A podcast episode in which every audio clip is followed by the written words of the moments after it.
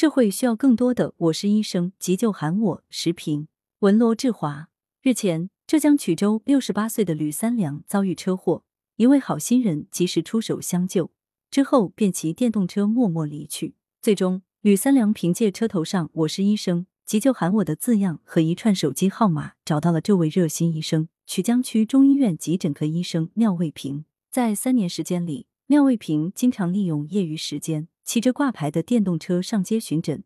目前已经有了四十多次救人的经历。八月二十三日，中国之声，廖卫平五年前加入了衢江红十字会志愿者队伍，负责救护培训。他挂牌上街巡诊，既赋予了救护培训以实战的机会，又让一些街上突发疾病的患者能够快速获得专业的急救。廖卫平此举不仅让社会多了一位好人，而且还具有很强的开创意义，因为它丰富了医疗志愿服务的内涵。假如这一做法能够纳入医疗志愿服务目录。并在更大范围内得到推广与普及，民众的健康与生命就会多一份安全保障。医生通过挂牌等方式亮明身份外出，为社会所急需。无论是列车、航班上广播找医生，还是医务人员在路上对突然倒地的行人实施急救，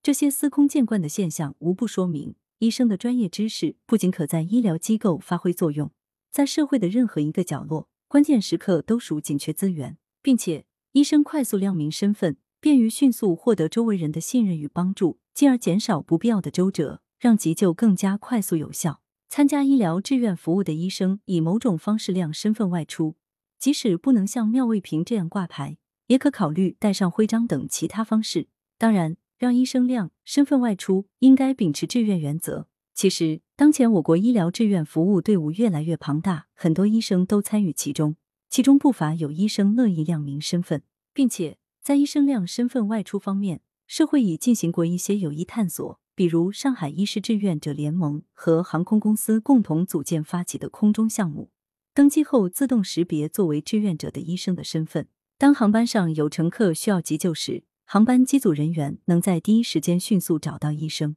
这种合作模式以使多位乘客获得高质量的急救。让医生亮身份外出。还应该出台一些激励措施，航空公司、铁路部门等可给予合作和备案的医生志愿者一定的实惠与帮助，比如为他们购买医疗责任险、为他们的交通费用打折等。社会还可为这些医生志愿者在法律方面进行兜底保障，免除他们的后顾之忧。此外，医疗机构也可考虑将医生亮身份外出的整个时段纳入绩效，对于已对他人实施急救的医生，还可给予一定的奖励等等。我是医生，急救喊我。这个特殊的牌子为医疗志愿服务提供了一个全新的思路，让更多医生愿意在外亮明身份。不仅航空公司等企业或社会组织可推出相应项目，而且医疗志愿者个人的参与积极性也能得到充分调动，让这类志愿服务成为常态，既利于大幅提升现场急救的成功率，更利于增进社会和谐、融洽人际关系，